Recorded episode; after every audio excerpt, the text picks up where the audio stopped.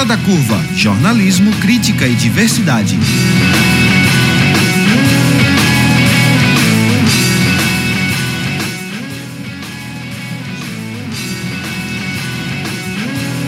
Olá, ouvinte das rádios Universitária FM 99.9 MHz e Paulo Freire AM 820 kHz. O Fora da Curva é transmitido ao vivo às sextas-feiras, com reprise toda segunda e quarta. Eu sou Patrícia Paixão, integrante do coletivo Intervozes, e vou estar com vocês nesta edição do Fora da Curva, que é transmitido ao vivo do Skype para o rádio. E nós estamos hoje aqui presencialmente na Rádio Paulo Freire, no térreo do Centro de Artes e Comunicação da UFPE. E você pode participar enviando perguntas e comentários pelo nosso Twitter, arroba prog fora da curva, arroba prog fora da curva. O Memorial da Democracia de Pernambuco está no centro de um debate sobre a preservação da memória e da história da luta pelos direitos humanos e contra o apagamento de uma trajetória de luta pela liberdade da população. Sob ameaça de fechamento pelo governo Raquel Lira, do PSDB, o espaço ficou sem nenhum recurso previsto na Lei Orçamentária Anual, a LOA, de 2024, que foi aprovada no início de dezembro. Em paralelo a essa polêmica, o equipamento recebe uma mostra em comemoração aos 60 anos da Rádio Paulo Freire, a exposição A Rádio que Paulo Freire Sonhou.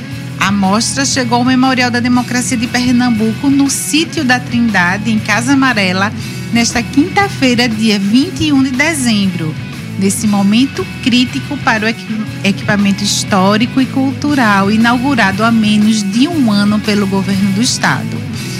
E por isso, o Fora da Curva de hoje quer saber a quem interessa silenciar a memória política de Pernambuco. E para conversar conosco sobre o assunto, recebemos o professor da Universidade Católica de Pernambuco, integrante da Cátedra de Direitos Humanos, Dom Helder Câmara, Manuel Moraes. Bem-vindo, Manuel. Muito obrigado, Paixão. Um prazer estar junto com o professor Flávio. E o professor titular da UFPE, Flávio Brainer. Bem-vindo, professor. Muito obrigado pelo convite, muita honra estar aqui com meu colega Manuel Moraes. E bom que a gente está aqui dentro da rádio, né? Dessa rádio histórica. Então, queria começar com você, professor Flávio. A quem interessa silenciar a memória de Pernambuco? A gente passa por uma vida, uma luta para preservar essa memória, né? E a quem interessa? Olha, é preciso que a gente diga que toda a história, não somente das histórias individuais, portanto, da memória, como da história como narrativa coletiva, que funda, por exemplo, uma nação, um povo, ela é feita não somente de lembranças e de testemunhos, mas também de omissões e esquecimentos. A gente sempre imagina que a história é capaz de revelar uma verdade, uma verdade sobre o passado, uma verdade sobre o que nós fomos, o que nós somos, como nós fomos produzidos e por que nós somos assim hoje. Mas existem pelo menos três conceitos de verdade que incidem diretamente sobre a produção da historiografia. Um conceito grego, um conceito latino e um conceito hebraico de verdade que eu rapidamente vou explicar aqui. O conceito grego chama-se aletheia, que significa exatamente letos era o rio do esquecimento, por onde a alma passava antes de chegar na vida. E aletheia era o contrário do esquecimento, o não esquecer. Portanto, já existe na ideia de verdade um não esquecer para os gregos. Há uma responsabilidade, portanto, entre aqueles, entre as gerações os gregos, para que a fundação da cidade, para que as tribos e as contribuições institucionais dele não sejam esquecidas. Portanto, a ideia de história para o grego é a ideia do não esquecimento. Mas para os latinos, a ideia de veritas, ou seja, se aquilo que eu estou dizendo do fato corresponde de fato ao que ele como aconteceu. Portanto, trata-se do testemunho, mais do uhum. que da fidedignidade do testemunho, mais do que o não esquecimento. E há um conceito hebraico que se chama anamnem, de onde vem a palavra amém, que é dizer: eu deposito minha fé nisso que você está me dizendo, está me apresentando. Assim seja. Então são três conceitos e talvez tanto o conceito grego quanto o conceito latino, que foi sobretudo aquele que nós herdamos, ele implica na construção de uma determinada visão que nós temos da história. Há os agentes da história, as testemunhas que podem ou não anotar o que aconteceu, e há o historiador que vai dar a esse fato um sentido no interior de outros fatos. Mas para que ele possa fazer isso, por exemplo, para a construção de um Estado nacional, ele vai precisar omitir coisas. Senão nós não podemos nos identificar com aquilo que nós somos hoje. Se eu dissesse para vocês, é, veja, a história do exército brasileiro é a história dos massacres que eles praticaram, por exemplo, na Guerra do Paraguai, matando inclusive crianças de 12, 14 anos, decepando os homens ao ponto de que os paraguaios tiveram que importar homens para poder ter crescimento vegetativo da, população. Observe, se dissesse isso, você tem uma desmoralização imensa eh, das nossas Forças Armadas que falam em proteção nacional, a defesa, a honra nacional. Exército só mata brasileiro mesmo, né? Como a gente disse ontem, eu já escrevi inclusive sobre isso. Quer dizer, nós precisamos esconder também boa parte da página negra da nossa presença escravista na demografia, da presença negra na nossa demografia. Rui Barbosa mandou queimar praticamente Isso. os arquivos da escravidão, não somente para pagar as dívidas, para não pagar a dívida que Exato. tinha das indenizações, mas, sobretudo, para apagar aquela página negra da nossa história. Quer dizer, nós perdemos uma documentação valiosíssima. Frei Caneca era quem deveria ter sido o, o, o, é, o símbolo da nossa república, o símbolo da nossa identidade nacional, mas foi Tiradentes. Por quê? Um apagamento. Um apagamento. Por que Frei Caneca? Porque era jacobino e era republicano dentro Isso. do Estado monárquico. Então, quer dizer, nós somos feitos também de apagamentos. Eu, para que eu possa construir também uma história de mim mesmo, eu preciso esquecer algumas coisas. E a psicanálise é exatamente a tentativa de fazer com que eu possa me lembrar de coisas que teve um, tiveram um efeito decisivo na minha vida, mas que eu precisei, de certa forma, embotá-las, soterrá-las, para que elas não tivessem tanto prejuízo na minha existência. O dito e o não dito. E o não dito. Então, uma história política tenebrosa como a nós, tive, que nós tivemos aqui nesse país, e não somente no período da ditadura, mas no Estado Novo, na, nos movimentos republicanos, nos movimentos de rebeldia, nos movimentos separatistas, foram extremamente violentos, foram tratados de forma extremamente violentas. Nós apagamos isso em nome da unidade nacional, em nome de um povo brasileiro bonzinho, generoso, cordato. O brasileiro é bonzinho, o brasileiro é cordial. É o homem cordial. Homem cordial. Quer dizer, construímos uma, uma para construirmos uma, uma identidade, nós precisamos esquecer a quem interessa, a quem produz a historiografia e a historiografia é sempre produzida, dizia Walter Benjamin, pelos vencedores. Os, Os vencidos, o silêncio. É verdade. É, Manuel, a fala de, do professor Brian né, me lembrou muito né, a música de Chico Buarque, página infeliz da nossa história, mas ao mesmo tempo passagem desbotada na memória das novas gerações. É, querem desbotar mesmo né, a, a nossa memória, como o professor falou, né, há um apagamento também. E esse memorial que é não é valorizado como deveria, a quem interessa esse apagamento? Eu acho que principalmente a quem contribuiu para o golpe de 64, né? Porque na verdade a Comissão da Verdade foi criada é, em função de todo um esforço, como diz Brian, internacional. Existe o chamado Direito Internacional dos Direitos Humanos. E nessa perspectiva, todas as ditaduras que transitam para uma democracia, é, a ONU orienta a criação de mecanismos do que nós chamamos de justiça de transição que pode ser legislações, a reforma das instituições, né? porque veja, numa ditadura você passa a ter uma, uma hipertrofia da, do sistema de segurança, né? Como no Brasil era o SNI. Então você precisa é, sepultar toda aquela estrutura é, repressiva para criar um Estado democrático. Então você tem que ter a reforma das instituições. Você precisa reparar as vítimas. Né? Na ditadura, um Estado totalitário, pessoas são mortas, famílias são destruídas. Então você precisa reparar isso. Você precisa ter uma uma justiça efetiva que vá atrás daquelas pessoas que praticaram graves crimes contra a humanidade para que sejam responsabilizados, porque se não haver responsabilização, há de ocorrer novamente outras violações. E um quarto pilar, né, que é o pilar da memória. E o pilar da memória envolve políticas de memória. Então você vai na Alemanha, hoje você tem museus, você tem espaços, você vai no Chile, você tem um centro de referência que é cantado e, contado por quem vai, que é uma coisa extraordinária, não é? Não só, é, repito, não só são memoriais, são espaços de produção de conhecimento acerca do que aconteceu para que não se repita. Porque o não repeti, a não repetição, ela, e o professor Flávio vai com certeza é, reforçar isso, é impossível do ponto de vista da história. A gente não pode assim afirmar que não vai acontecer no Brasil uma ditadura. Não é disso que a gente está falando. Mas era a perspectiva utópica da luta por não é, haver mais tortura, ditadura, etc. Então a gente faz isso como uma bandeira, como uma utopia. Do ponto de vista científico, isso é impossível, porque a história, a, moda, a roda da história é incontrolável, né? Então que, quem quiser fazer controlar a história não vai conseguir. Mas a gente pode nessa correlação de força lutar pela democracia, que esse é o conteúdo que faz uma comissão da verdade. Comissão da verdade de Pernambuco, enquanto conteúdo, foi produzido pela pressão da sociedade civil, que ao construir nesse diálogo com o governo do Estado, a época da Conferência de Direitos Humanos, do Plano Nacional de Direitos Humanos, entendemos que dentro do Pacto Federativo era cabia que o Estado de Pernambuco contribuísse criando sua comissão estadual.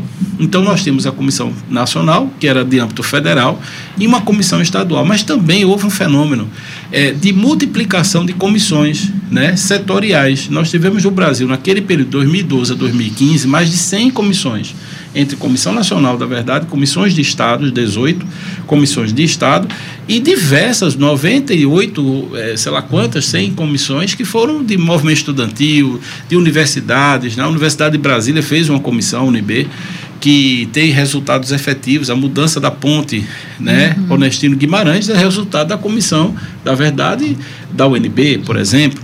Então, as comissões elas têm uma, uma metodologia que baseada nessa experiência internacional de produção de recomendações, de produção de informes que são relatórios.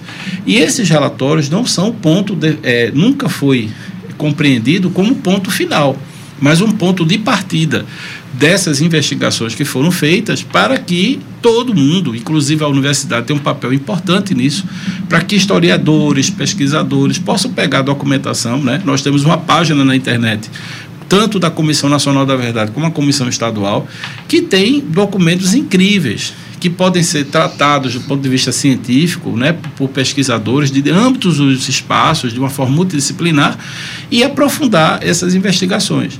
O memorial ele foi criado na lei que criou a Comissão da Verdade, como órgão de continuidade. Uma consequência. Como consequência da Comissão da Verdade, exatamente.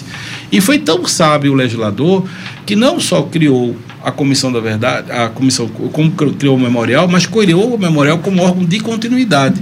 E isso tem uma característica muito interessante, porque é o primeiro do Brasil. Veja, é o primeiro órgão de continuidade de uma Comissão da Verdade no Brasil. Não, veja, a Comissão Nacional da Verdade terminou. Quem é que dá seguimento à Comissão Nacional da Verdade? Não tem. Ela terminou e virou um arquivo.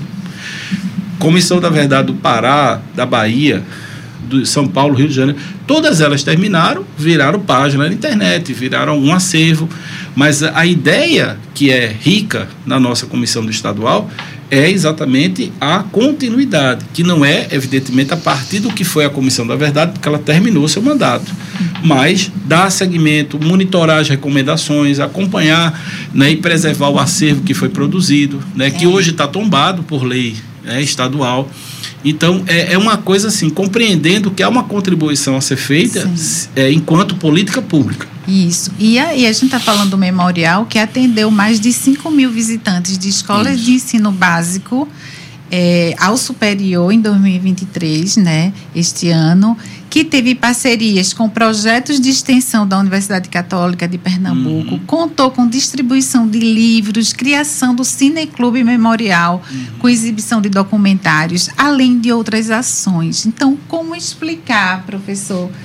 É, o Brasil ainda eu estou falando do governo do estado, porque aqui no estado, mas a gente, é, o professor Manuel falou da América Latina, que tem preservado essa memória é, desse passado recente, e a gente no Brasil ainda tem um atraso em relação a essa memória.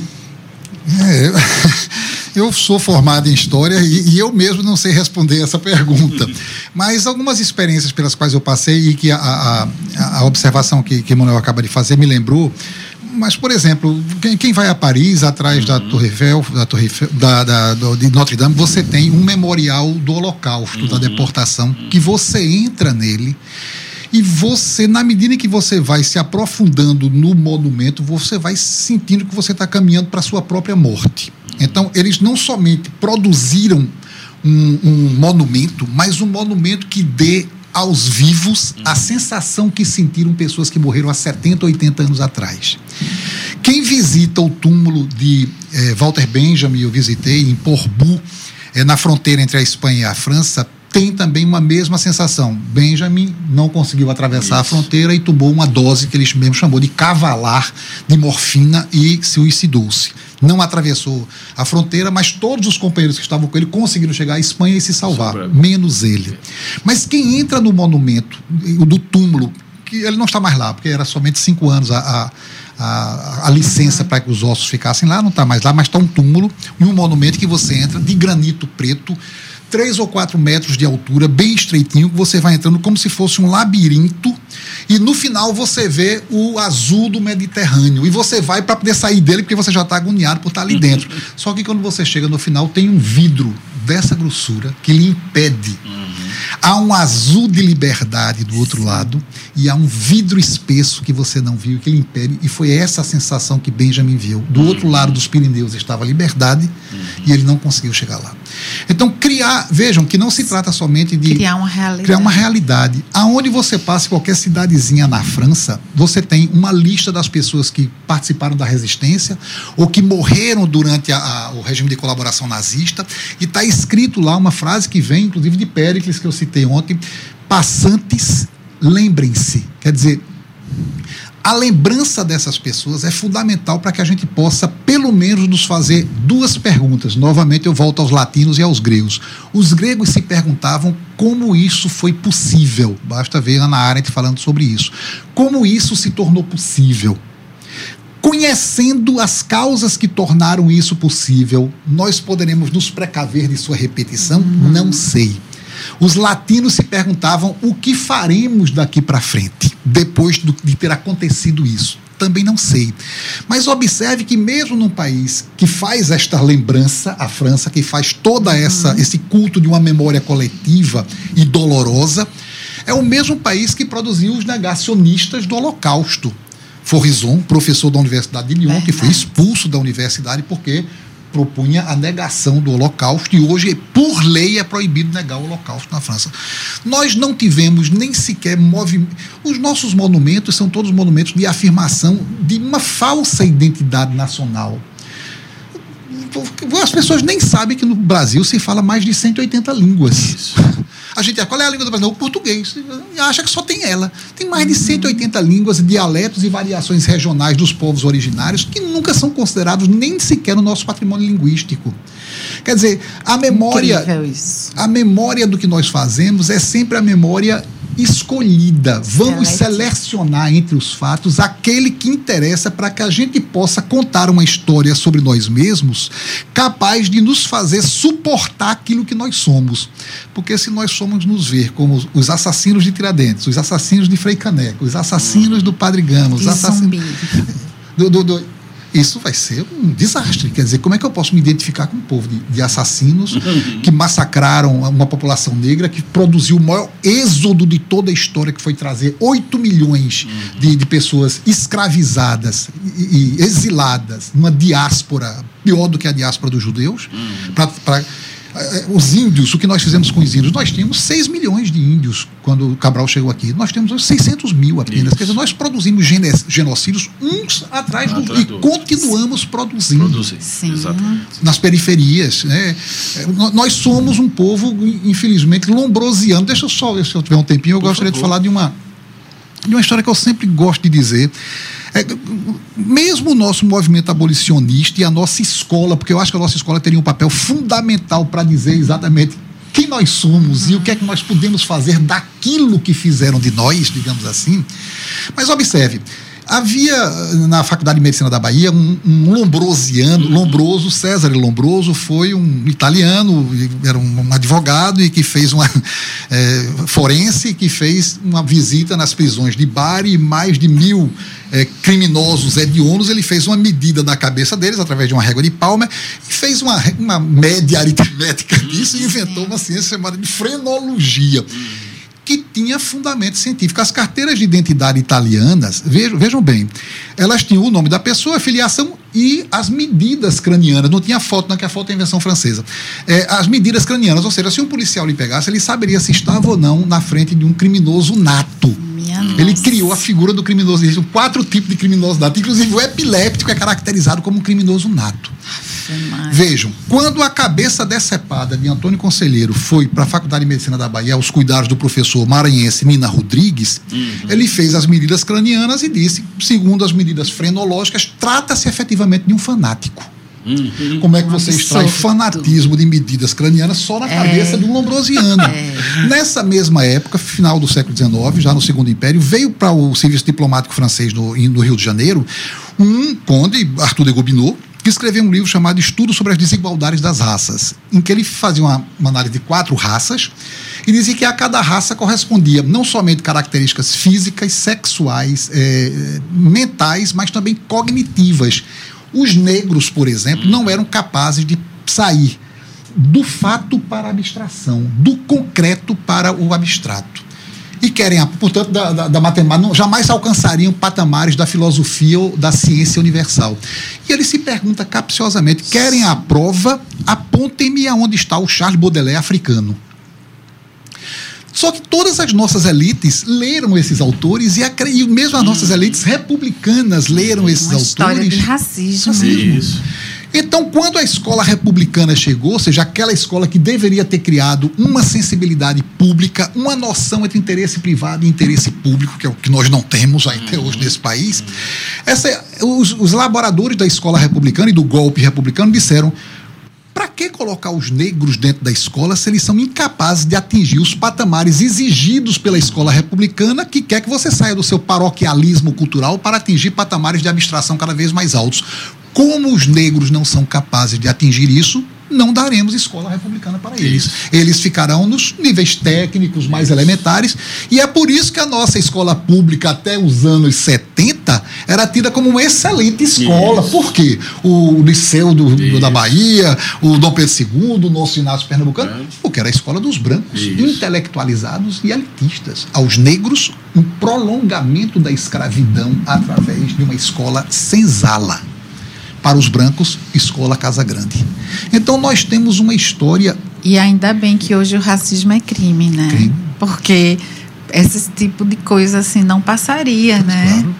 É um absurdo. Uma história muito aqui, né? Dolorosa que nós temos, sabe? E não é fácil você colocar isso abertamente e trazer as pessoas para dizer vejam como a nós somos história, é ver, é enxergar a história e é a luta de, dos movimentos é, sociais, do movimento negro, né? Aí complementando o professor Flávio Brian, na ditadura houve um acordo Mercoside que é, dentro desse acordo havia uma ideologia em que o Brasil pactuava com os Estados Unidos a ideia de uma modernização conservadora.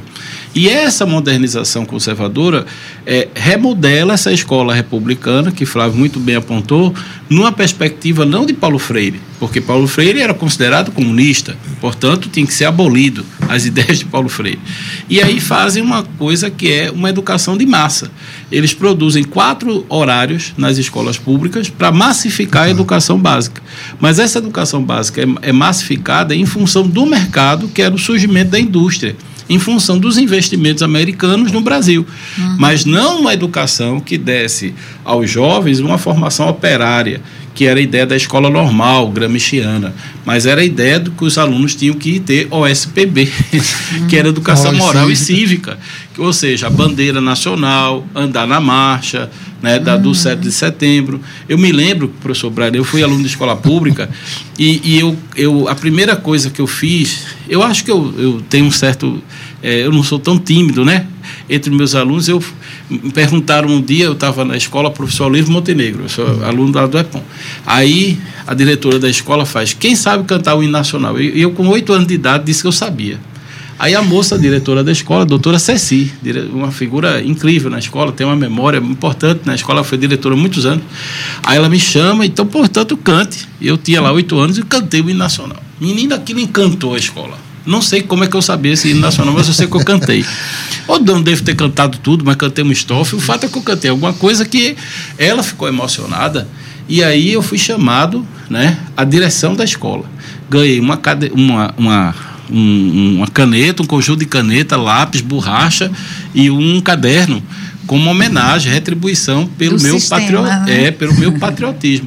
E nos anos subsequentes, quando a escola marchava, a diretora vinha e me perguntava se eu queria ser o cara que ia carregar a bandeira da escola no, na marcha do 7 de setembro. Então, assim, veja, isso era a ideia da educação, a educação Sim. patriótica, né?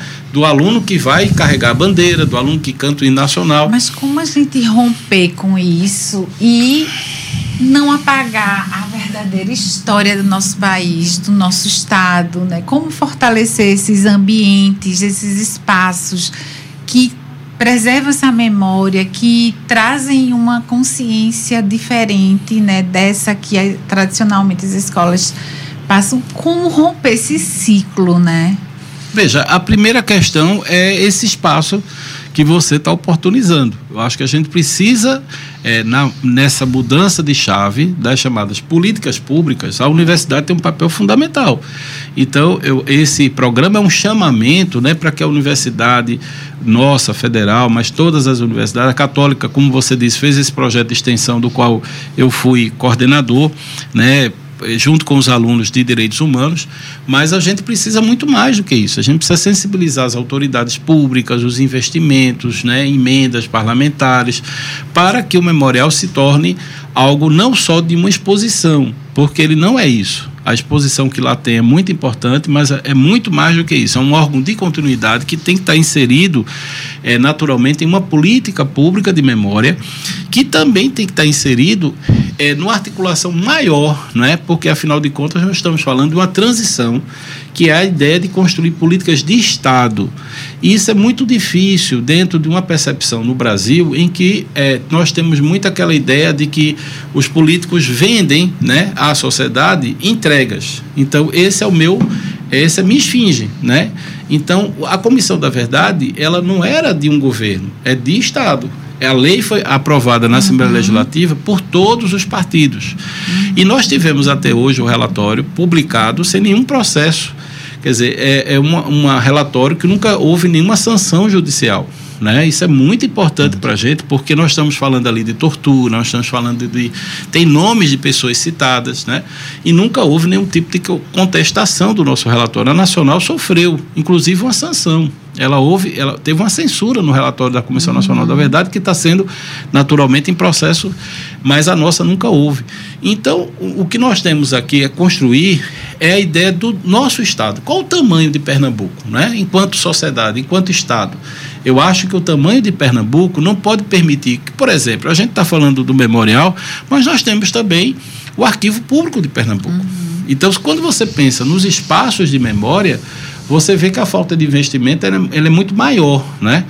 Nós temos agora, nesse momento, o, a resposta do Estado de que já houve provi, provimento para manutenção do, do, equipamento nesse próximo mês e que já existe, por parte da Secretaria de Justiça e Direitos Humanos, até por força do papel que já é mais fora, né, que é o presidente do Conselho tem dentro do Conselho, ele tem interlocução, né, naturalmente, com o governo e isso é, repercutiu a partir também do artigo do professor Flávio, que foi um artigo muito importante, chamando uhum. a atenção né, para a falta de, de previsão orçamentária. E isso já houve uma resposta de que o governo já tem é, é, conseguido fazer relocamento de recursos para que a Secretaria uhum. de Justiça e Direitos Humanos preveja a manutenção do memorial no próximo ano. Que bom, Deus. É, temos comentários nas nossas redes de Maria do Carmo Figueiredo Soares, que ele disse que o acordo entre MEC e o ZEID arruinou nossa educação. Uhum. É, o comentário de Tereza Tigre, que diz, disse excelente pauta e programa. No momento em que nos bestializamos uhum. na e pela internet, Mobilizados, é, às vezes, sem identificar os interesses em jogo, vale muito a pena remar contra a maré e educar com crítica. Uhum. E de Aurelúcia Santos diz que estudou nove anos no CPM, marchando no sol do meio-dia e cantando todos os hinos diariamente. é, ela diz que é drástico esse tipo de educação, entre aspas. E é verdade. E a gente está falando do memorial, que é esse espaço, né? Que abriga a resistência popular, a memória da resistência popular contra a ditadura, e que também foi sede do movimento é, de cultura popular MCP, criado em 13 de maio de 1960, uhum. e era, que era uma instituição sem fins lucrativos, né, uhum. criada durante a primeira gestão de Miguel Arraes na prefeitura do Recife. Então, era um movimento formado por estudantes, artistas, intelectuais, sempre trazendo a inovação, a resistência, a arte, a cultura, né? É, e tendo entre seus dirigentes o próprio Paulo Freire. Então, professor Flávio Brainer, é, como o senhor vê a importância desse espaço do memorial para nós pernambucanos e pernambucanas, para é, termos essa relação com a memória, né? O que representa esse espaço hoje? Ontem na conversa que nós tivemos, ontem eu disse que era um espaço sagrado, um solo sagrado, alguém, inclusive, é, foi quem avançou essa, essa ideia. Ivana. Ivana foi. foi Ivana. E eu disse, é, de fato é, porque a palavra sagrado tem a mesma origem de sacrifício, né? Sacros, sacre, do latim, da segunda declinação. E esse tornar sagrado significa tornar memorável, que você não pode mais esquecer.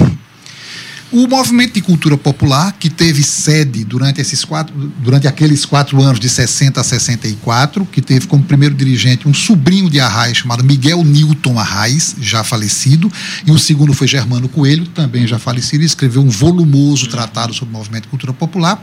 Mas a ideia do movimento de cultura popular é anterior a Paulo Freire. Ela vem dos anos 30 na França, do, da Frente Popular, Isso. na época de Georges Pulitzer, quando ele cria, que era filósofo e membro do Partido Comunista, quando ele cria a chamada Universidade Popular, para trabalhar a politização das camadas periféricas, das, das periferias das grandes cidades quem, quem vê uma foto da periferia de Paris nos anos 30 é muito pior do que as nossas favelas, uhum. pessoal. Não tem nada a ver com o que foi feito depois disso. E nos anos Pouco depois, durante a resistência francesa, eles tiveram uma atuação também muito forte e um professor chamado Geoffroy de Mazedier cria um movimento. Jorge Pulitzer foi fuzilado pelos nazistas, mas Geoffroy de Mazedier, de quem eu fui aluno na Sorbonne, cria um movimento chamado Movimento Povo e Cultura, e Germano Coelho e a esposa dele, Norma Porto Carreiro, vão fazer um estágio no movimento de eh, Povo e Cultura na França. E quando voltam para o Recife, conversam com a Raiz e a Raiz então disse que bateu na mesa e disse: então o nosso movimento vai se chamar Movimento de Cultura Popular.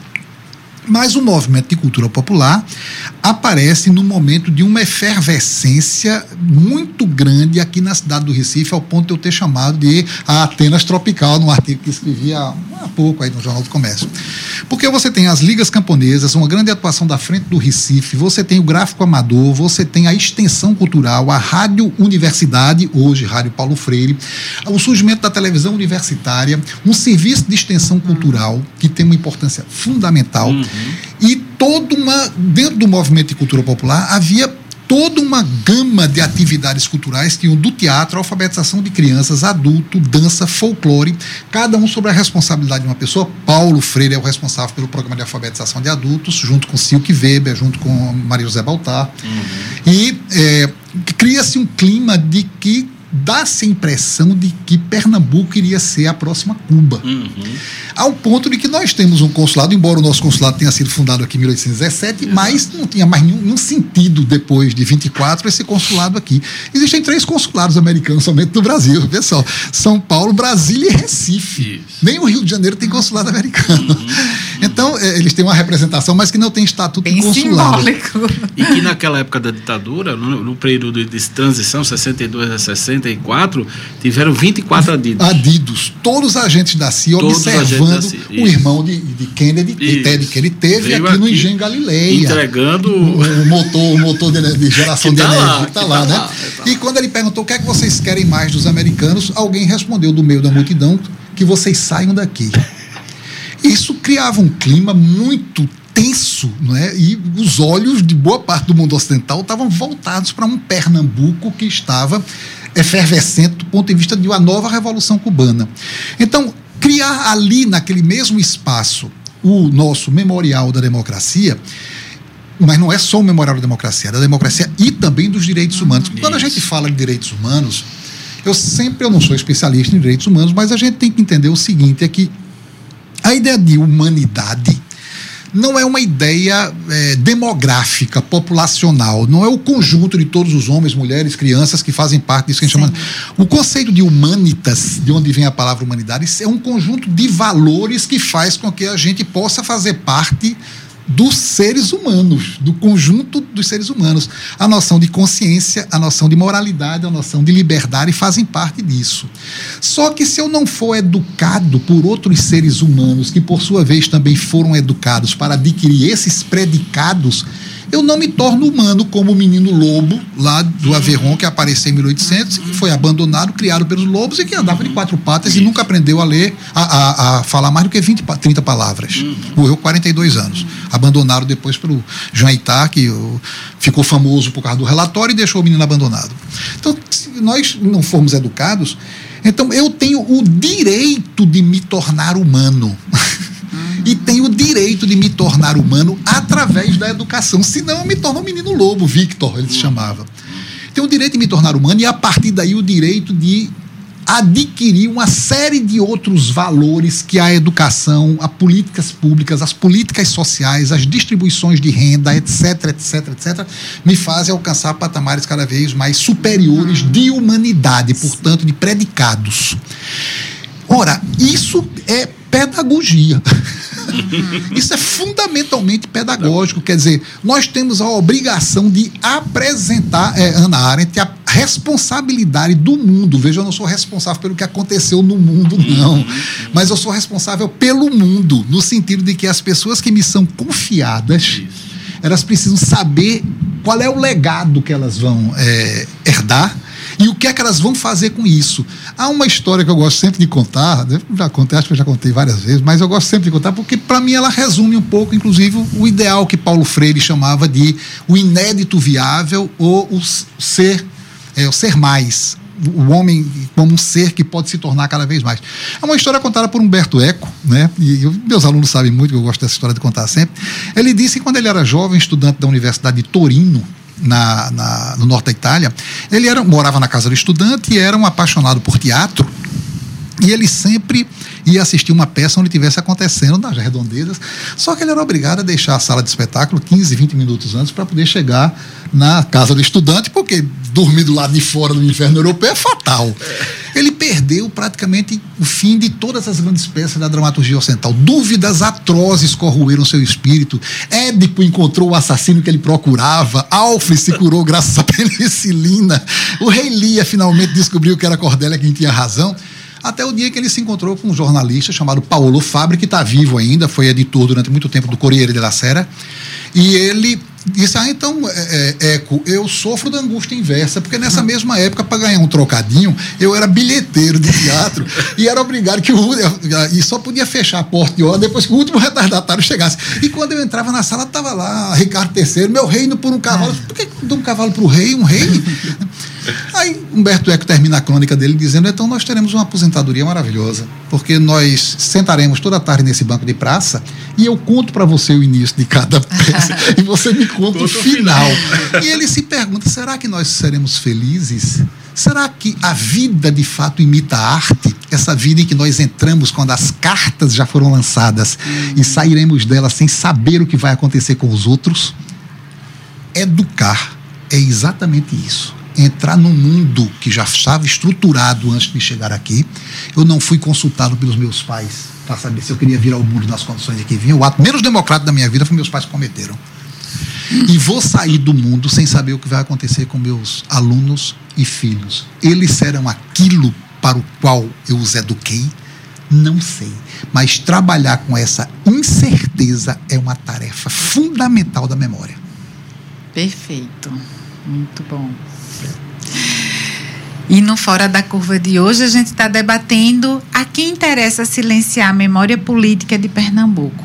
Além de ser transmitida nas, é, nas rádios universitárias FM, AM da UFPE, esta edição fica disponível no formato podcast nas plataformas digitais.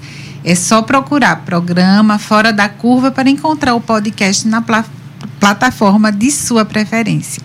Professor Manuel, a gente falou aqui em Miguel Arraes e da história dele com essa resistência. E Pernambuco é um centro de resistência, sempre foi um polo de muita resistência, historicamente. É, e quando a gente fala em Miguel Arraes, a gente lembra de alguém que esteve nesse, nesse fronte pela resistência. É, até que ponto a política partidária, os, os interesses em jogo políticos e partidários e eleitorais impedem que a gente preserve essa memória, que a gente cultive essa memória tão necessária para a gente não repetir os erros. É, eu sou da ciência política e a gente tem trabalhado isso porque é uma pergunta central. Nas pesquisas né, em torno da ciência política pernambucana, é muito interessante, professor Flávio, ver que nos anos é, de Pelópitas e Arraiz, só fazendo esse. É importante trazer Pelópitas, porque o CID Trindade é, é, um equipamento que hoje é público graças a Pelópitas, que na década de 50 é, desapropriou né, da, da família Peretti, que era o proprietário, né?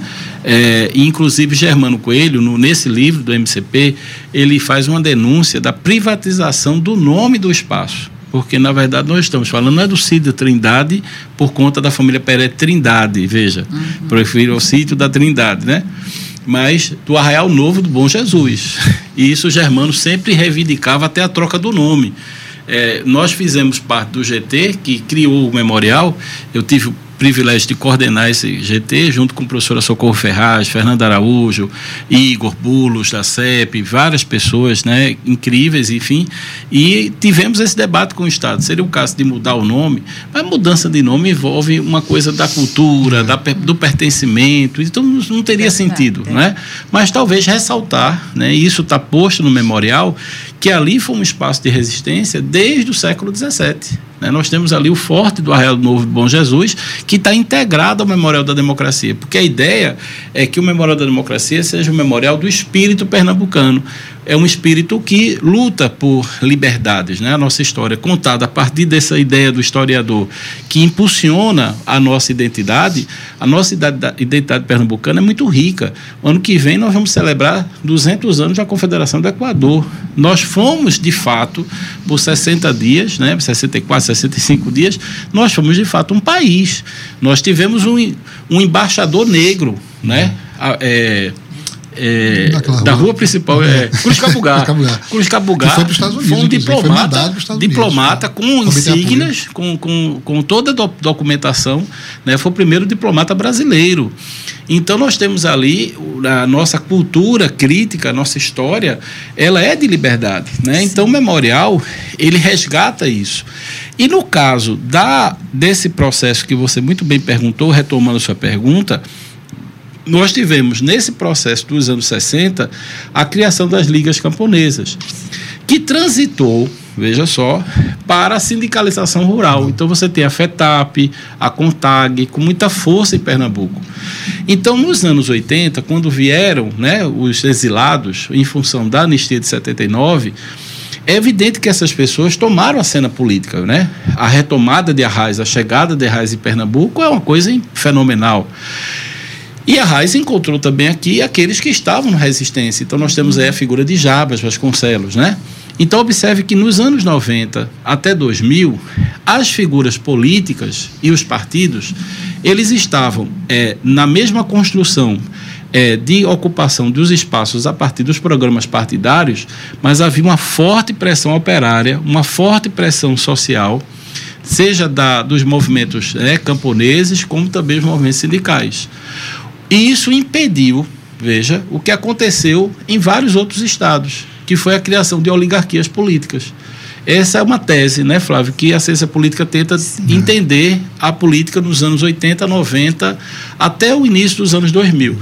Sendo que com a morte de Arraes, né, é normal, é a questão biológica, e a próprio desgaste dessa geração, a geração que vai surgir depois já não tem mais essa liga. E também esses movimentos vão ter um certo refluxo. Então, hoje nós temos políticos que não são mais resultados desse processo de, de luta operária ou de luta social. Né? a gente vai cada vez mais perceber a ascensão do líder político fruto de um marketing político. Inclusive com a criação dos institutos agora que estão mobilizados em torno da inteligência artificial, Exato. você vai ter políticos moldados pela inteligência artificial. Ou seja, políticos que vão ser mais moldados a como comunicar. Então, é o fenômeno das redes sociais, né? Então, hoje o político, ele não é mais um político que foi fruto de uma luta sindical ou que teve compromisso com ele vai ter, ele, ele é um ele é um é, é um influenciador digital. Terrível. Ele é um cara que consegue isso. Então, esse mundo de conexão, né, tanto que já existe toda a discussão sobre a erosão da democracia, é. porque esse momento de alta conexão esvazia a luta social, ela desagrega. É, é muito paradoxal não é o que a gente está vivendo, porque hoje eu posso, pelas redes sociais, me comunicar com milhares de pessoas, inclusive do mundo, mas ao mesmo tempo eu tenho mesmo menos contato com o humano né? Exatamente. Então essa, essa coisa é muito perigosa e por isso reforça a necessidade do memorial. Porque, veja, se eu tenho um momento que a democracia está erodindo, veja, nós tivemos no início desse ano um golpe de uma tentativa Sim, de golpe de Estado. Então eu acho que era para o memorial estar tá bombando. era para a gente ter tido vários eventos. O Ministério Público é, fez um momento importante no memorial, que foi os 40 anos das diretas já. Uhum. O Ministério Público chamou a sociedade civil e fez um ato incrível, que teve mais de 400 pessoas lá no sítio Trindade. O doutor Marcos Cavalho coordenou esse trabalho né, junto com vários outros promotores. E nós tivemos um momento extremamente importante de rememorar que as diretas já começou em Pernambuco, né? Sim. Foram 40 anos da luta pelas diretas já. Então, eu acho que o que nós precisamos fazer é isso, é, é lutar pela democracia, não é lutar apenas por um sistema político, é lutar, como disse Brian, pela nossa humanização. Sim. Ou a gente se humaniza, entende que a democracia passa por esses novos, né, novos processos de humanização, ou a gente vai ter a curto prazo outras ditaduras. As ditaduras não serão, nunca são iguais, é como, como diria Marx, a história não se repete, Sim. né? Então a gente pode ter o risco de ter uma ditadura digital, né, de ter ditadores formados, né, em, em outras plataformas, né, que vão chamar e vão impor é, a, as suas a, a sua desumanidade. Então a gente precisa se insurgir contra isso. Verdade. E tem a Aurelúcia Santos disse nas nossas redes é, a humanidade precisa humanizar-se, né? Isso. É o que você acabou de falar. É, ainda queria é, reforçar essa questão é, que o professor Manuel trouxe da, dessa, desse retorno à extrema-direita, desse... Uhum é, de, no Brasil, a gente está vendo a Argentina, o que está acontecendo, uhum. é, e no mundo inteiro, né? Essa investida da extrema-direita e tomando é, posições importantíssimas no mundo. Pois é. Aí eu fico pensando o que isso tem a ver com o apagamento da memória. Olha, a gente tem aí a, eh, Turquia, Itália, Espanha agora, Portugal com a queda do primeiro-ministro, na França o crescimento da os neonazistas na Alemanha, na Bélgica, nos Estados Unidos com Donald Trump, na Argentina com Milley, Bolsonaro no Brasil, quer dizer, nós estamos vivendo um desgaste da modernidade política, Isso. aquela que criou a democracia. Um autor francês chamado Jacques Rancière dizia: a democracia é o reino da incerteza. A democracia não é mais um regime político, é o regime que cria a política, que cria a possibilidade de existência da política, quer dizer, do debate organizado entre as pessoas numa coisa chamada espaço público. Ora, as redes sociais, elas simplesmente dão ao espaço público uma configuração em que nós temos três espaços, digamos assim, os espaços burgueses, isso é Habermas.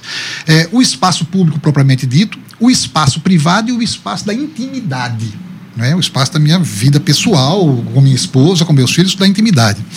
aquele espaço que eu exerço dentro do meu quarto. Ora, hoje é no meu quarto onde eu exerço o espaço público, porque eu fico fazendo transmissão no meu computador. Então, quer dizer, tanto o espaço público invadiu o espaço privado, uhum. como o meu espaço privado invade o público com a repercussão e a capilarização que eu posso ter em qualquer lugar do mundo. E o que é público e o que é privado. privado. Uhum. E é exatamente com o desaparecimento desse espaço público ou da sua é, do seu amálgama que você faz desaparecer a democracia. Ora, a democracia é o lugar da incerteza. E parece que as pessoas estão cansadas do multiculturalismo, da multilógica, do multi, das múltiplas possibilidades de existência, estão cansadas e gostariam de voltar ao ditador. Lembrem-se que em 1563, um jovem de 26 anos escreveu um livro chamado Discurso da Servidão Voluntária, chamado Etienne de la Boétie, que foi muito amigo de Montaigne, e que disse: nós nos identificamos com o ditador. Uhum. O ditador faz questão, o tirano, ele chama o tirano, o uno, que ele chama de uno. O tirano é aquele que projeta a sua imagem piramidalmente uhum. ao longo de toda a sociedade. O medo que eu tenho do Estado totalitário não é do ditador que está em Brasília, não. É do guarda da esquina. Isso. É do BOP. Que se projeta. Que se projeta. É. E nós estamos num momento em que 38% da população é bolsonarista aqui Isso. no Brasil. Ou seja, adotaria com certeza um Estado totalitário que anulasse não somente a democracia, mas os direitos humanos. Isso. Por que as pessoas estão querendo hoje a volta de uma espécie de. preferem a segurança à liberdade? Por que a liberdade fracassou? Não sei. E aí me lembra também as igrejas fundamentalistas também, como isso. esse espaço é. de também aprisionar e dessa proteção aparente que as pessoas estão buscando cada vez mais aqui no Brasil, principalmente, né? E isso que você disse é muito importante. Me permita um minuto é reforçar isso. O crescimento da juventude conservadora. É. Porque ter juventude dentro da perspectiva transformadora, isso me parece até natural. natural é. uhum. Pela natureza da juventude, na sua né, luta por, por repensar o mundo a partir desse lugar de nascer e eu quero repensar. Uhum. Agora, você ter o crescimento orgânico isso. de uma juventude antimoderna, porque é, é isso que Flávio está dizendo. Há um é. esgotamento do projeto de modernidade. Exatamente. Então, você vai ter jovens neopentecostais, da Igreja Católica, que vão defender o culto trinitino, a missa é, trinetina, ou seja, a missa é. voltada para o latim. Então, é, é, e, e conseguem se aliar conseguem criar pontos de conexão e dizer, não, nós somos conserva neoconservadorismo que campeia na sociedade brasileira é extremamente grave, porque namora o fascismo. Então, quando você tem esse namoro, é nitroglicerina pura. Ah, meu Deus, é nitroglicerina. nitroglicerina eu até que entendo. É. Ó, Alessandro Douglas da Silva nas nossas redes disse: professor Manuel Moraes, fala um pouco do projeto Fórum da Juventude em Defesa do Espaço de Memória. Infelizmente, a gente está com o tempo corrido, mas podemos marcar. Esse fórum é exatamente o resultado do projeto de extensão. Ah. Então nós temos as redes sociais, quem quiser procurar, vá lá na rede social Fórum em Defesa dos Espaços de Memória, Fórum que foi criado pelos jovens que estiveram na, no projeto de extensão. Ah, então, Alessandro, procura as redes, está certo? é, se tivesse mais tempo, falaríamos mais sobre isso. E a, antes de finalizar, eu queria lembrar que a exposição A Rádio que Paulo Freire sonhou, em comemoração dos 60 anos da Rádio Paulo Freire, vai ficar aberta à visitação até 2 de fevereiro de 2024 no Memorial da Democracia de Pernambuco, esse que a gente está falando desde o início, no sítio da Trindade, em Casa Amarela. A exposição é resultado de uma extensa pesquisa em arquivos públicos e digitais, nos quais foram localizados fotos, documentos e mais de 300 notícias de jornais publicadas entre 1958 e 65, disponíveis para o público em 16 painéis em grande formato. Durante a temporada, no Memorial da Democracia, a exposição oferece um dispositivo interativo pelo, qual os visitantes são convidados a enviar áudios sobre suas experiências expectativas em torno do rádio. Vê que interessante, construindo memória, né? E o material coletado pode ser veiculado na grade da Paulo Freire como interprogramas. Então, não deixem de ir para a exposição A Rádio que Paulo Freire sonhou que é uma realização da equipe da Rádio Paulo Freire, em parceria com a Diretoria de Comunicação, a Supercom, com apoio da Pró-Reitoria de Extensão e Cultura PROEX e da Cátedra Paulo Freire. Conta ainda com a ajuda da Biblioteca Central e do Memorial Denis Bernardes. Muito obrigada, professor Manuel. Eu que agradeço. Moraes, professor Flávio. Agradeço, muito honrado pelo convite. Conversar com o Manuel é sempre um prazer. Muito Prazer, grande. tá Excelente. Foi, foi excelente. É uma manhã incrível. Muito bom. e que Obrigado. bom que estamos presencialmente aqui nessa troca de energia, de conhecimento. E esta edição do programa está chegando ao fim. O Fora da Curva teve apresentação minha, Patrícia Paixão, do coletivo Intervozes, produção de Ana Veloso, prof- professora do Departamento de Comunicação da UFPE. Na operação de streaming, Vitória Santos, estudante de jornalismo também daqui da UFPE. Nas redes sociais e operação de rádio, contamos com Luísa Bispo, também estudante daqui de jornalismo. É a supervisão técnica da rádio Igor Cabral, né, da Rádio Paulo Freire, a transmissão na Universidade FM por Alexandre César. Muitíssimo obrigada aos dois professores, a Obrigado toda a também. equipe e até o próximo programa.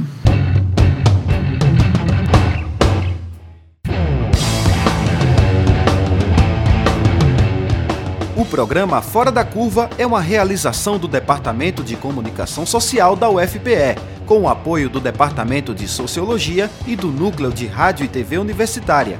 Parceria com Marco Zero Conteúdo, Centro de Cultura Luiz Freire, Centro das Mulheres do Cabo, Centro Sabiá e Terral Coletivo de Comunicação. Esse programa fica disponível nas nossas redes sociais, na nossa página do Facebook, no canal do YouTube e no Mixcloud. A música tema do nosso programa foi composta pela banda Diablo Motor. Programa Fora da Curva. A gente fala o que a maioria cala.